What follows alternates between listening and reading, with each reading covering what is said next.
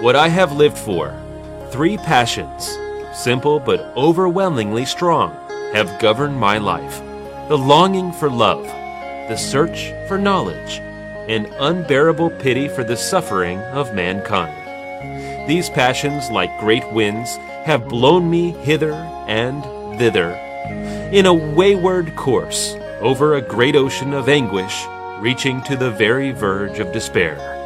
I have sought love first because it brings enthusiasm, enthusiasm so great that I would often have sacrificed all the rest of life for a few hours of this joy.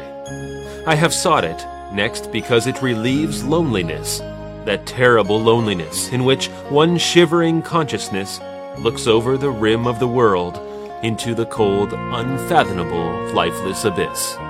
I have sought it, finally, because in the union of love, I have seen in a mystic miniature the prefiguring vision of the heaven that saints and poets have imagined. This is what I sought, and though it might seem too good for human life, this is what, at last, I have found. With equal passion, I have sought knowledge. I have wished to understand the hearts of men. I have wished to know why the stars shine.